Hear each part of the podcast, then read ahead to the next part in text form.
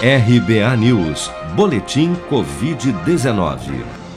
Segundo a última atualização do painel Covid-19 do Ministério da Saúde, em 24 horas foram notificados pelas secretarias estaduais de saúde 18.999 novos casos e mais 578 mortes provocadas pela doença no Brasil nesta segunda-feira, elevando para 550.502 o total de óbitos relacionados à Covid-19 desde a primeira morte confirmada no final de março do ano passado. Ainda de acordo com a pasta, 758.593 pessoas, ou 3,8% do total de infectados pelo novo coronavírus, seguem internadas ou em acompanhamento pelos órgãos de saúde em todo o país.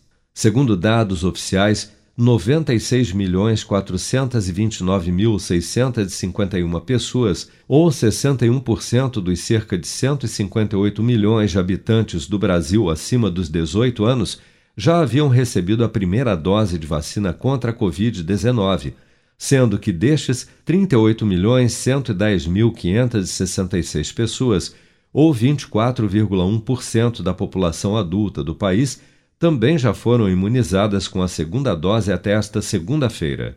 Com o avanço da vacinação contra a Covid em todo o país, cerca de 20 municípios dos estados do Mato Grosso do Sul, Piauí e Rio Grande do Sul já iniciaram a vacinação de adolescentes com comorbidades a partir dos 12 anos.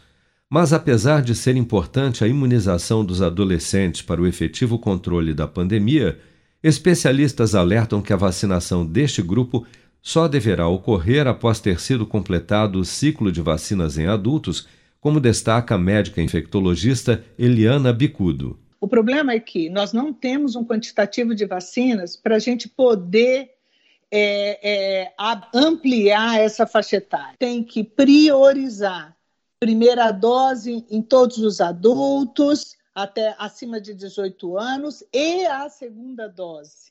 Aí realmente nós vamos expandir para os adolescentes.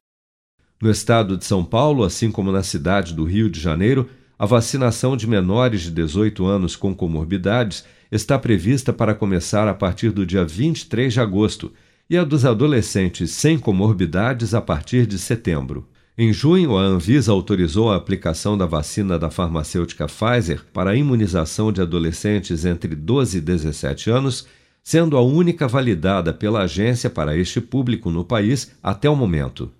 Você está preparado para imprevistos? Em momentos de incerteza como o que estamos passando, contar com uma reserva financeira faz toda a diferença. Se puder, comece aos pouquinhos a fazer uma poupança. Você ganha tranquilidade, segurança e cuida do seu futuro. Procure a agência do Sicredi mais próxima de você e saiba mais. Sicredi, gente que coopera cresce.